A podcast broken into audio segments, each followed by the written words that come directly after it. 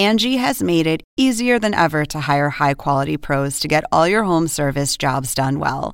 Just bring them your project online or with the Angie app, answer a few questions, and Angie will connect you with local pros who match your specific needs. Or book a service instantly at an upfront price. So join the millions of homeowners who use Angie to care for their homes and get your next home service job done well. Download the free Angie mobile app today or visit Angie.com. That's A N G I.com. Oppenheimer presenta. Llega a usted por cortesía de Sodimac Home Center. Sueña, lo hacemos posible. En Buenos Aires, Argentina, UADE. Una universidad con pasión por enseñar. UADE, una gran universidad. Arcos Dorados.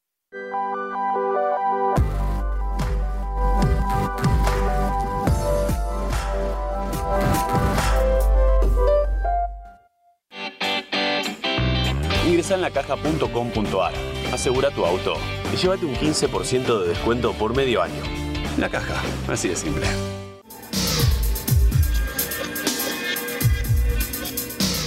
Jinglo, líderes en administración integral de capital humano.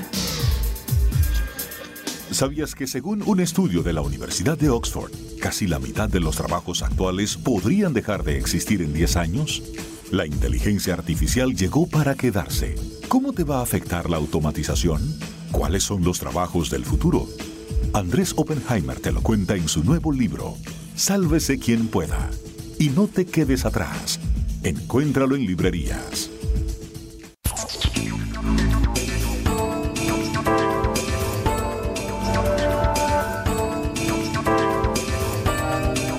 Hola, ¿qué tal? Soy Andrés Oppenheimer. Gracias por estar con nosotros. Bienvenidos a mi casa, donde hemos construido este improvisado estudio en mi escritorio, que es mucho más pequeño de lo que muchos se imaginan, para poder cumplir con la cuarentena del coronavirus. Espero que estén bien, cuidándose para que esta pandemia pase, esta, este desastre pase lo más pronto posible. Hoy vamos a hablar con varias figuras de primer nivel. Vamos a empezar hablando con Joyrip Mukherjee, el director para América Latina y el Caribe de Standard Poor's, una de las calificadoras de riesgo más grandes del mundo de Wall Street. Las calificadoras de riesgo, como ustedes saben, califican, ponen calificaciones a los países según el estado de sus economías y muchos inversionistas usan esas calificaciones para decidir si invierten o sacan su dinero de nuestros países. Le vamos a preguntar a Mukherjee si él ve esta crisis actual como la del 2008, como la crisis financiera del 2008 o como algo mucho más grande, como la Gran Depresión Mundial de 1929. Y también le vamos a preguntar cuándo cree él que va a terminar esto, si estamos hablando de dos meses, de tres meses, de seis meses o mucho más, y cómo y cuándo se van a recuperar las economías de Estados Unidos, de Argentina, de México, de Colombia, de varios otros países y si esta recesión, si esta depresión va a ser mayor o menor en América Latina que en el promedio de Europa y Estados Unidos. Se lo vamos a preguntar en un momento. Y después vamos a cambiar de tema y vamos a hablar sobre el impacto político de la crisis del coronavirus. Vamos a hablar con Peter Coleman, un personaje muy interesante. Es un conocido profesor de la Universidad de Columbia, en Nueva York, que tiene una visión sorprendentemente optimista sobre el mundo que se viene después del coronavirus. Él dice que según sus estudios, esto, esta crisis que estamos viviendo, puede llevar a un mundo mejor, con menos polarización política en todos nuestros países. Hicimos hablar con él porque, bueno, hoy cuando uno mira televisión, casi todos los que están hablando sobre coronavirus son médicos, economistas y políticos, y claro, está bien, está bien que así sea. Pero quisimos hablar con Coleman porque él es un psicólogo social experto en conflictos y desastres naturales. Viene estudiando esto y escribiendo libros sobre esto, sobre estos casos en todo el mundo. Y él dice que cuando ocurren estos desastres naturales como el que estamos viendo ahora, se reduce la polarización política en los países y en muchos casos se vienen tiempos de mayor solidaridad social. Vamos a pedir que nos cuente un poco sobre sus estudios, a ver si nos convence y nos pone un poco de mejor humor. Y más tarde en el programa vamos a hablar con el escritor mexicano Jorge Volpi, ganador del premio Alfaguara 2018, que acaba de escribir una columna en el periódico Reforma de México, una visión bastante menos optimista que la de Coleman. Él ve un mundo mucho más complicado cuando salgamos de esta crisis. Le vamos a preguntar por qué. Bueno, empecemos con la economía mundial después del coronavirus con Joyrik Mukherjee en Nueva York. Joyrik, gracias por estar con nosotros. Acaba la pregunta. Hoy día estamos escuchando vaticinios de todo tipo, que van desde que el mundo está entrando en una recesión como la del 2008 hasta que está entrando en una depresión, gran depresión mundial como la de 1929. ¿Cómo lo ves tú? ¿Esto va a ser el 2008 o va a ser 1929? Me parece que sería una mezcla muy interesante porque recesión normalmente tiene connotaciones de menos daño, menos ah, pérdida de, producto, de actividad económica, mientras que la palabra depresión tiene el sentido de algo mucho más largo, de, largo tiempo, más profundo. Pero lo que pasa hoy es una mezcla, porque la caída en el producto, en la demanda, en la economía, caída en empleo, es como si fuera una depresión.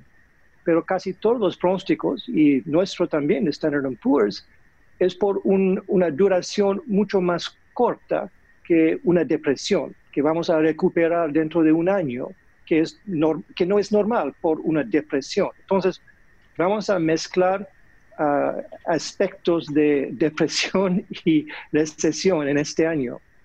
Joy, tú dices un año, pero ¿qué significa un año? Un año hasta que estemos como estábamos en enero del 2020, de este año, cuando empezó esta crisis, o un año para que se empiece a recuperar la economía mundial? Un año no quiere decir que vamos a regresar al, al enero de 2020 nuestro pronóstico es que se va a pasar, una recuperación en Estados Unidos y a nivel mundial en este año, tal vez en, el último semestre o un poco antes, quién sabe, porque mucho depende de cómo se maneja la pandemia. Pero aún con una recuperación en, en, octubre, noviembre, digamos, de este año y una recuperación en 2021, se va a tomar mucho tiempo para regresar a la vida que tuvimos antes, porque sí, el Producto Bruto puede recuperar después de unos años, pero nivel de desempleo va a tomar más tiempo. Y también muchas empresas, sobre todo las pymes, no van a recuperar. Tú dices mucho tiempo, pero ¿cuánto es mucho tiempo? Bueno, recuperación económico, digamos, dentro de un año recuperación, empleo, mucho más, tal vez dos, tres años para recuperar. Recuperación de, digamos, las finanzas públicas, porque todos los gobiernos van a sufrir con más endeudamiento y los bancos centrales van a emitir mucho más crédito para ah, reducir el daño, digamos, para el sector público.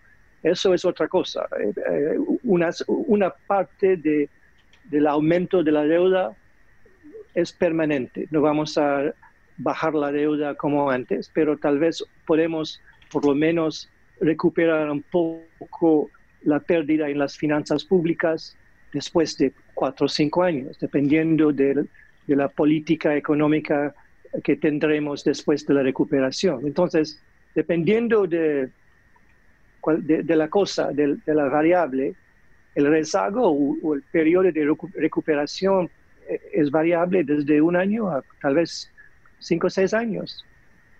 Antes de preguntarte sobre tus pronósticos económicos para Estados Unidos y para América Latina, déjame preguntarte por las industrias. ¿Cuáles van a ser las industrias que se van a recuperar más rápido después de esta crisis?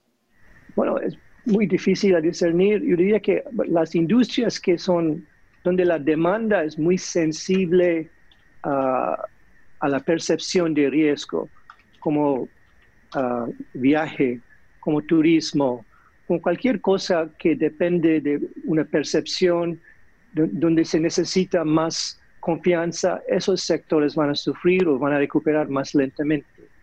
Obviamente hay otros sectores que van a recuperar ah, muy rápido, dependiendo del país, porque por muchos meses o tal vez por muchas semanas no estamos comprando muchísima en, las tiendas. Entonces, cuando se abre ah, la cuarentena, mucha gente va a comprar los bienes durables, normales, las bienes necesarias para la, vida cotidiana y eso va a recuperar, pienso, más rápido que, que, otros sectores.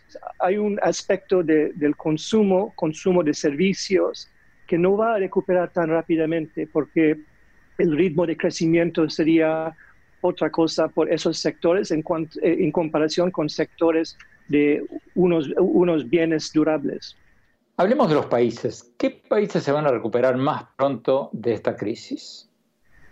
Pues es difícil discernir, pero los, en general los países que tienen más flexibilidad fiscal, más flexibilidad monetaria, tienen más oportunidad para ah, recuperar con menos daño. ¿Qué quiere decir? Si, los países como Estados Unidos, Inglaterra, países europeos, Japón, que pueden uh, ejercer un, uh, una política monetaria de quantitative easing, de expansión del crédito, serían en mejor posición para limitar el daño de la recesión y salir antes que otros países. También esos países tienen más capacidad para endeudarse sin correr riesgo y salvaguardar la economía, rescatar la economía hoy. Mientras que otros países, y malafortunadamente en muchos países en América Latina y países emergentes, ah, tienen otras posibilidades. Van a recuperar más lento porque no tienen los motores de crecimiento y la capacidad de llenar el tanque con ah, más insumos para recuperar, porque esos países entraron a la recesión con menos, digamos, con pilares ah, más débiles para crecer. Y eso es eh, la tragedia de América Latina, que después de seis años de crecimiento menos de 2% en promedio, la región no va a recuperar rápidamente en 2021. Tenemos que ir a un corte. Cuando volvamos, vamos a preguntarle a Joyri Mujerji cómo ve el futuro de los latinoamericanos, cómo ve el futuro después de esta crisis de México, de Argentina, de Colombia, de varios otros países. Y después vamos a hablar con el profesor de la Universidad de Columbia, Peter Coleman, que vaticina un mundo mejor, escucharon bien, un mundo mejor después de esta crisis del coronavirus. Vamos a ver si logra levantarnos un poco el ánimo. Vamos a un corte, ya volvemos, no se vayan. Sueña con ser el papá que tiene las herramientas para hacerlo todo. Busca, encuentra, compara Descubre la que siempre habías querido. Ven a Sodimac Home Center y llévate una o llévatelas todas. Pruébalas, siéntelas. Compra las herramientas de un super papá sin que te supercueste. Y haz tus super proyectos. Encuentra más, ahorra más. Ven y haz más. Sodimac Home Center. Sueña, lo hacemos posible.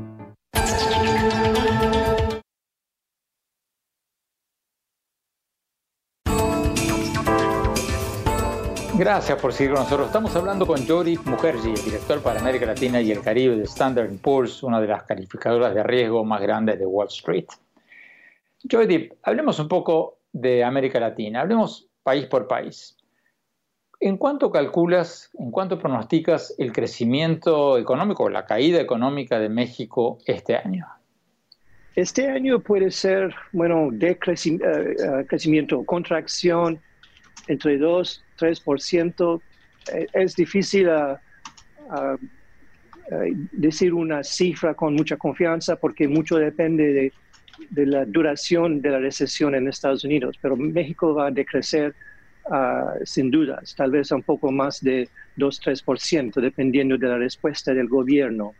Pero, eso parece un poco optimista. Algunos bancos están pronosticando una caída para México del 5, 6, 7 y hasta he visto 8% para este puede año. Ser, sí puede ser, porque bueno, cada día se cambian los pronósticos, eh, puede ser, pero por lo menos estamos un poco más ah, conservadoras, ah, porque bueno, México también tiene un vínculo muy estrecho con Estados Unidos, no solo por tratado de libre comercio, pero también de remesas. Y si Estados Unidos puede recuperar antes del fin del año, esto va a ayudar a México también. Entonces, ah, no es el fin del mundo en México, pero tal vez el, el sesgo está a la baja. ¿Cuánto crees que va a caer la economía argentina este año? Más de 2-3%, por cierto, porque obviamente Argentina tiene otros problemas que tú sabes muy bien y con ah, la falta de financiamiento, México por lo menos tiene acceso a los mercados y tiene una carga de la deuda mucho más manejable. Argentina ahora es otra cosa y, pienso que la contracción puede ser aún peor en Argentina, ah, no por, ah, solo por el, el COVID-19, pero también sus debilidades financieras, económicas y endeudamiento. ¿Cómo ves a Colombia después de esta crisis? Colombia tiene la chance de tal vez de crecer o si hay contracción puede ser menos que en otros países en la región. Ah, no es que Colombia eh, estaba creciendo 4 o 5% antes, pero según la experiencia antes de lo que pasó en 2008, 2009, cuando hubo también un, shock ah, a nivel mundial, Colombia tiene una resiliencia que de vez en cuando ah, sirve como un piso. Entonces, puede ser un poco por arriba de cero este año o no, puede ser un poco por debajo del cero, pero no tanto como México y Argentina. ¿Y Perú y Chile? Esos son los países uh, estrellas de la región, digamos, que en comparación con los demás. Uh, la tasa de crecimiento no sería muy uh, impresionante este año, puede ser cerca de cero, tal vez en, en Chile puede ser un poco más, pero en aquellos países el problema no es crecimiento, porque esos países tienen capacidad de crecer uh, y han crecido más que otros países en la región, pero esos dos países tienen, digamos, más colchón, colchón económico, fiscal, monetaria, para enfrentar el choque. Y la recuperación sería más fácil en Perú y Chile y tal vez en uh, Uruguay que en otros países, porque más allá del crecimiento, la cifra es, digamos, la salud de la economía en general. Y esos países están en mejor posición. Finalmente, Jordi, ¿qué tendrían que hacer los países latinoamericanos para salir de esta crisis económica provocada por el coronavirus? Bueno, vamos a vivir en otro mundo después de la crisis. Y pienso que el desafío en todo, toda la región es cómo rediseñar los sistemas de, gobernanza, sistemas económicos para crecer más que antes, porque no es el caso que antes de la crisis la región estaba creciendo 4 o 5% y avanzando como los países asiáticos. Es un tema que tú mencionas siempre en, tu programa. tiene que repensar cómo crecer cómo es, digamos, el, eh, el sistema social, político, para llegar a un consenso pro crecimiento. En lugar de luchar uno contra otra adentro de los países, ¿cómo puede llegar a, a un consenso mínimo que tiene como eh, la norte crecimiento económico? Esto para mí es un desafío político más que económico y técnico. Tenemos que ir a un corte. Cuando volvamos, vamos a hablar con el profesor, con el psicólogo social de la Universidad de Columbia, Peter Coleman. Él tiene una opinión bastante optimista. Dice que el coronavirus podría llevarnos a un mundo mejor. Vamos a ver si nos convence. No se vayan, ya volvemos.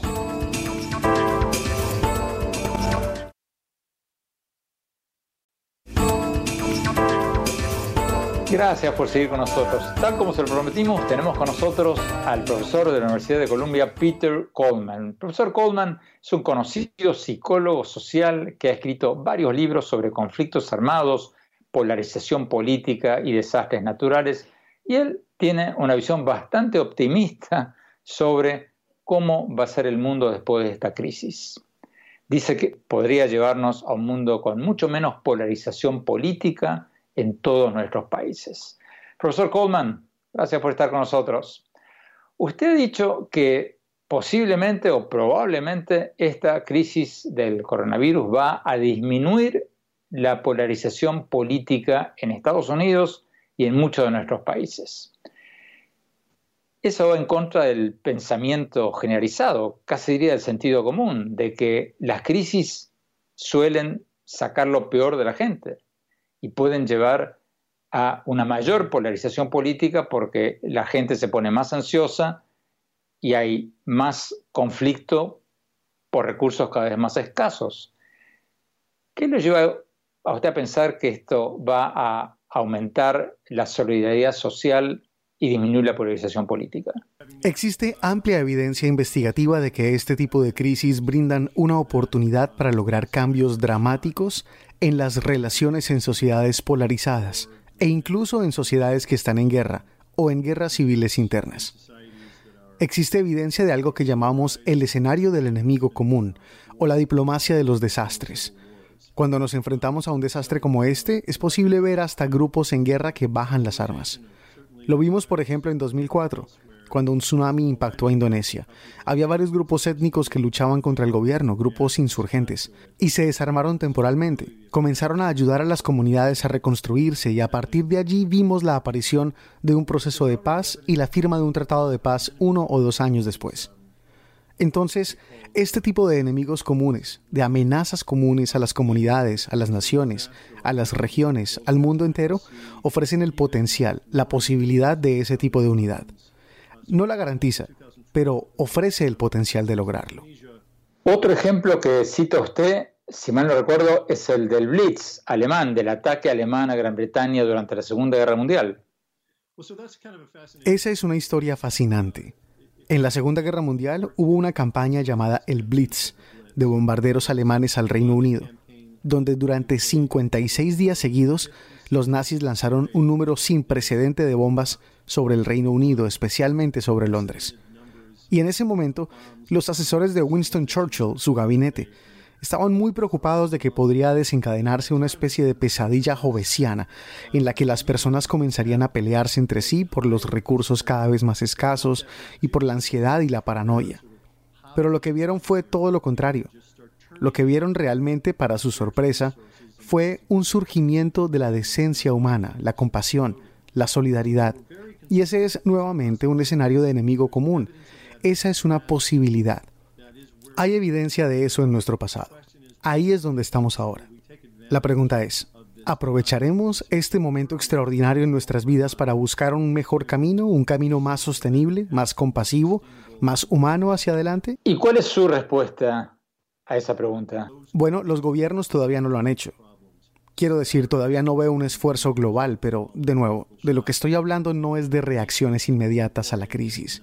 De lo que estoy hablando es del potencial que tiene el tipo de efectos desestabilizadores de estas crisis. Tenemos que ir a un corte. Cuando volvamos, seguimos hablando con el profesor Coleman de la Universidad de Columbia, a ver si nos convence de su visión optimista del mundo cuando salgamos de esta crisis. No se vayan, ya volvemos.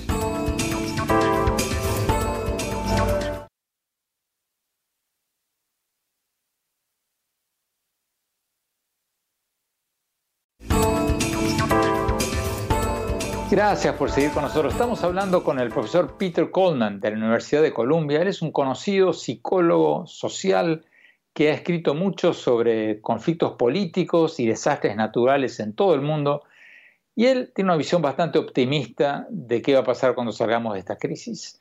Profesor Coleman, usted también ha escrito de que estas crisis, como la pandemia que estamos viviendo, suelen producir lo que usted llama un shock político en los países. Explíquenos un poco, por favor, qué quiere decir con eso. Bueno, hay un segundo escenario que creo que es particularmente interesante, pero también es muy impredecible, que llamamos un escenario de choque político.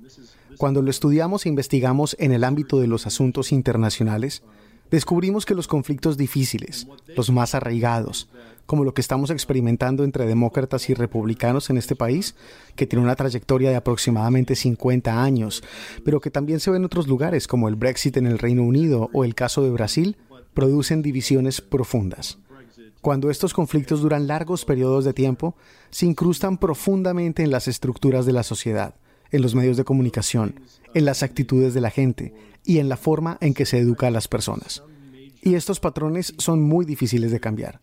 Pero lo que muestra la investigación en conflictos y asuntos internacionales es que cuando hay lo que llamamos un shock político, que podría ser cualquier cosa, desde la Guerra Fría, el ataque de las Torres Gemelas o algún tipo de pandemia global como esta, se producen choques desestabilizadores. Y entre el 75 y el 90% de este tipo de divisiones arraigadas desaparece dentro de una ventana de 10 años.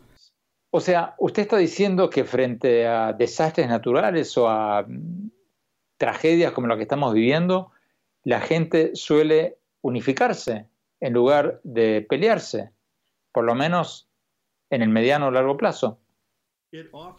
Ofrecen esa oportunidad, lo que los investigadores han descubierto es que este tipo de shocks políticos son condiciones necesarias para que ocurran cambios dramáticos en guerras entre estados o dentro de guerras civiles o en patrones arraigados de vieja data. Déjame darte un ejemplo. Hay una investigación realizada por Roland McCartney sobre la polarización en los Estados Unidos hicieron seguimiento a los votos en el Congreso desde 1879 en el Senado y la Cámara de Representantes para ver con qué frecuencia los miembros de un partido apoyan un proyecto de ley del otro partido. Y por supuesto, 1879 fue un punto crítico de nuestra guerra civil, con altos niveles de polarización, enemistad y animosidad. Y luego, alrededor de 1924, se ve una disminución precipitada de la polarización, en otras palabras, el Congreso comienza a unirse y trabajar para aprobar legislación y ser francamente más funcional. Eso pasó por varias décadas. Cuando piensas en lo que sucedió en 1924, puedes regresar 10 años, a 1914, y ver el comienzo de la Primera Guerra Mundial. Una guerra que los expertos pensaron que sería a corto plazo y terminó durando varios años, y realmente desestabilizó el orden político y unos 10 años después, en 1924, se comenzó a ver el surgimiento de la cooperación y el bipartidismo en Washington. ¿Qué le responde a quienes dicen que usted es demasiado optimista o iluso sobre lo que puede ocurrir después de esta crisis? Bueno, estoy siendo optimista, estoy tratando de tener esperanza. Estamos en un momento muy difícil pero de lo que estoy hablando es que mis escenarios se basan en evidencia de catástrofes pasadas, catástrofes naturales, guerras, matanzas y los posibles efectos de esas cosas. Así que no es algo que me esté inventando, estoy analizando la evidencia de acontecimientos pasados. Una de las cosas que esta epidemia está evidenciando es cuán disfuncional es nuestra respuesta.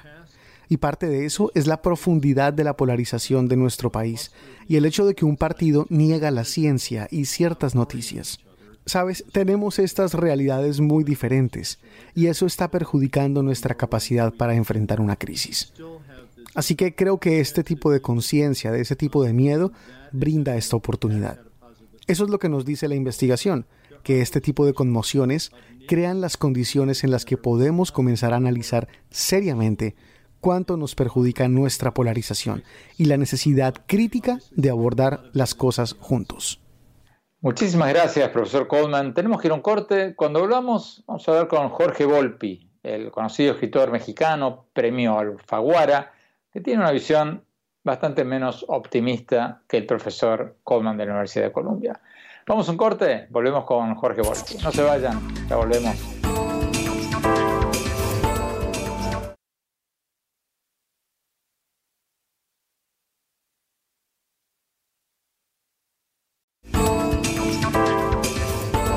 Gracias por seguir con nosotros. Tenemos con nosotros al escritor, ensayista mexicano Jorge Volpi, Jorge Volpi, ganador del premio Alfaguara 2018.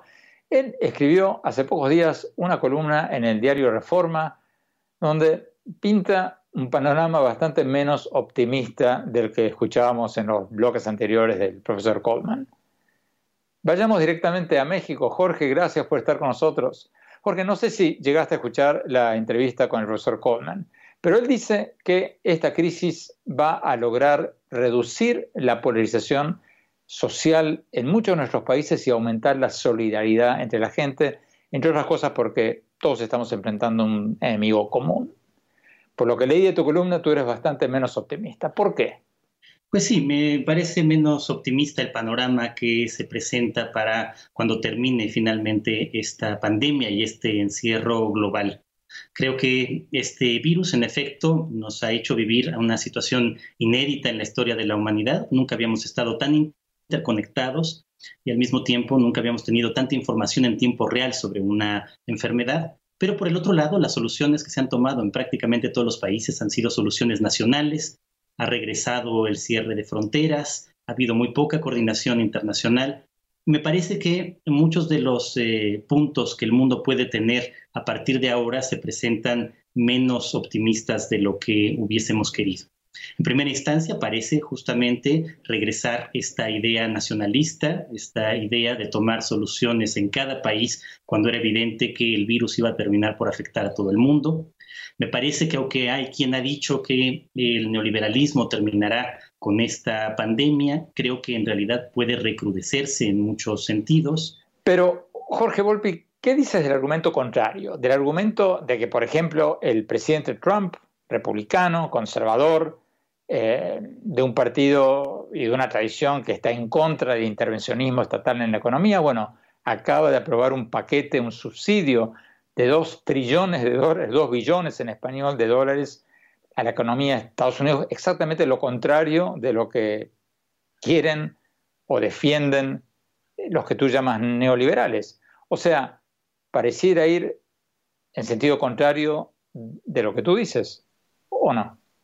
Bueno, creo que eh, por un lado quizás se sobreestima la intervención eh, de los gobiernos frente a la idea de un plan Marshall, como se pensó después de la Segunda Guerra Mundial, que en realidad era para ayudar a toda una zona devastada. Ahora, esta misma inversión, por grande que sea, es solo para los Estados Unidos. No representa un cambio, digamos, en esos términos global. En segunda instancia, claro, los republicanos han terminado por aprobarlo, eh, incluso en el Congreso, al lado de los demócratas, después de una enorme reticencia. Han sido realmente forzados hasta el límite por las circunstancias. Pero una vez que se recupere la economía, como terminó recuperándose después de la crisis del 2007 y del 2008, no parece que haya un cambio realmente de lógica en el cual, en el fondo, lo que está ocurriendo una vez más es una enorme transferencia de recursos, de impuestos, que en general son de la clase media y que terminan beneficiando una vez más, sobre todo, a la parte más rica de la población.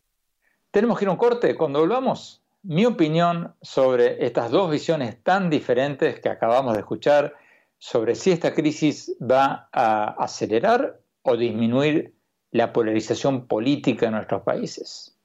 No se vayan, ya volvemos.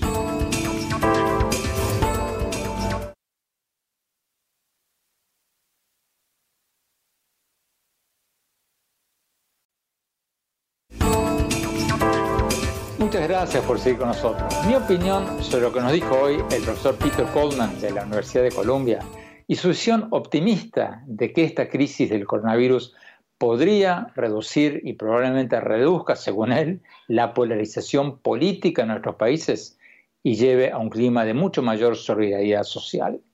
Es una idea interesante, porque va en contra de lo que muchos de nosotros suponemos, va en contra del pensamiento generalizado de que esta crisis nos va a llevar a una mayor polarización política, porque las crisis suelen sacar lo peor de la gente. En tiempos de crisis, muchos suponemos, la gente y la clase política se pelea mucho más, compiten por recursos cada vez más escasos y bueno, es un sálvese quien pueda. Pero me parecieron muy interesantes y muy alentadores los casos que citó Coleman, que muestran que si uno estudia los conflictos y los desastres mundiales en los últimos siglos, el hecho de que hubiera un enemigo común, un enemigo común, logró en muchos casos reducir la polarización política. Quizás sea porque uno necesita agarrarse de algo en tiempos de crisis, pero los ejemplos que dio Coleman merecen ser tenidos en cuenta. Coleman dio el ejemplo del Blitz nazi, del Blitz de la Alemania nazi contra Gran Bretaña en la Segunda Guerra Mundial.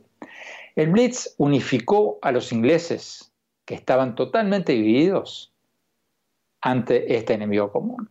Y Coleman dio el ejemplo de lo que ocurrió en desastres naturales como el tsunami que arrasó con la costa de Indonesia en el 2004, que hizo que el gobierno y los insurgentes en Indonesia depusieran las armas y se dedicaran a la reconstrucción de las comunidades destruidas. Bueno, yo agregaría que lo mismo vimos hace pocos días cuando en Colombia el ELN, el Ejército de Liberación Nacional, la guerrilla, anunció una tregua por esta crisis. En Argentina, en otro contexto, no armado, sino de rivalidad política, el presidente Alberto Fernández se reunió hace poco con el, ex con el actual jefe de gobierno de la ciudad de Buenos Aires, Horacio Ríos Larreta, uno de sus principales rivales, para tratar de coordinar acciones conjuntas frente a la pandemia. Y lo mismo está pasando en Estados Unidos, donde el Congreso pese a que los republicanos y los demócratas están como perro y gato, bueno, el Congreso logró aprobar con ambos partidos un paquete de subsidios de 2.300 billones de dólares para ayudar a todos los afectados por esta crisis. Y lo que es más, el presidente Trump y el candidato, probable candidato demócrata Joe Biden, hablaron por teléfono, cosa impensable hace algunas semanas. Hablaron por teléfono el lunes 6 de abril eh, para intercambiar ideas sobre esta pandemia. Y después de esa llamada Trump dijo, Trump, que por lo general insulta, humilla, denigra a todo aquel que no está de acuerdo con él, bueno, Trump dijo después de esa llamada que ambos habían tenido una muy buena conversación y, cito textualmente, que esa conversación había sido maravillosa y cálida, cierro comillas. Claro, por supuesto, ya sé lo que están pensando. Por supuesto que estos son ejemplos aislados, episódicos, que no han terminado ni van a terminar de inmediato con la polarización política en nuestros países. Obviamente, al poco rato, muchos de estos políticos volvieron a estar en las patadas, metafóricamente hablando. Pero también puede ser que estos ejemplos que nos dio Coleman indiquen, sean una indicación de algo bueno por venir. No se puede descartar que como ocurrió durante la Segunda Guerra Mundial, como ocurrió en el tsunami del 2004 en Indonesia, no se puede descartar que un enemigo común, como esta pandemia, logre unificar, aunque sea un poco, a nuestros países. Usemos esta tragedia para reducir la polarización política y buscar acuerdos nacionales que nos puedan sacar de esta crisis. Porque esta pandemia del coronavirus no es ni de derecha ni de izquierda, ni de ricos ni de pobres, ni de oriente ni de occidente. Es un enemigo común. Exijamos a los líderes de nuestros países que dejen de lado sus riñas internas y busquen soluciones conjuntas, consensuadas, para salir de esta tragedia lo más pronto posible. Bueno, se nos acabó el tiempo. Los invito, como siempre, a leer mis artículos del Miami Herald y ver nuestros más recientes programas de televisión en mi blog, en mi sitio de internet andresopenheimer.com. Si se registran ahí, les vamos a mandar por email todas las semanas mis contenidos de televisión y mis artículos. Y por supuesto, síganos en mi Twitter, arroba Oppenheimer en mi página de Facebook, Andrés Oppenheimer, y en mi Instagram, Andrés Oppenheimer Oficial. Muchas gracias por habernos acompañado. Cuídense mucho. Nos vemos la semana próxima. Gracias.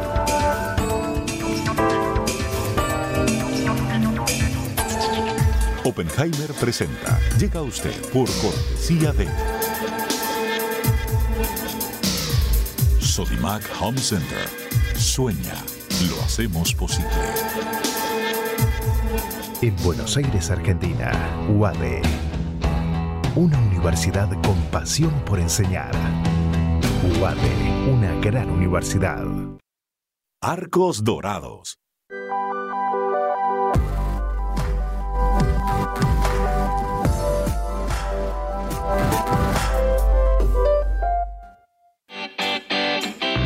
Ingresa en lacaja.com.ar, asegura tu auto y llévate un 15% de descuento por medio año. La caja, así de simple.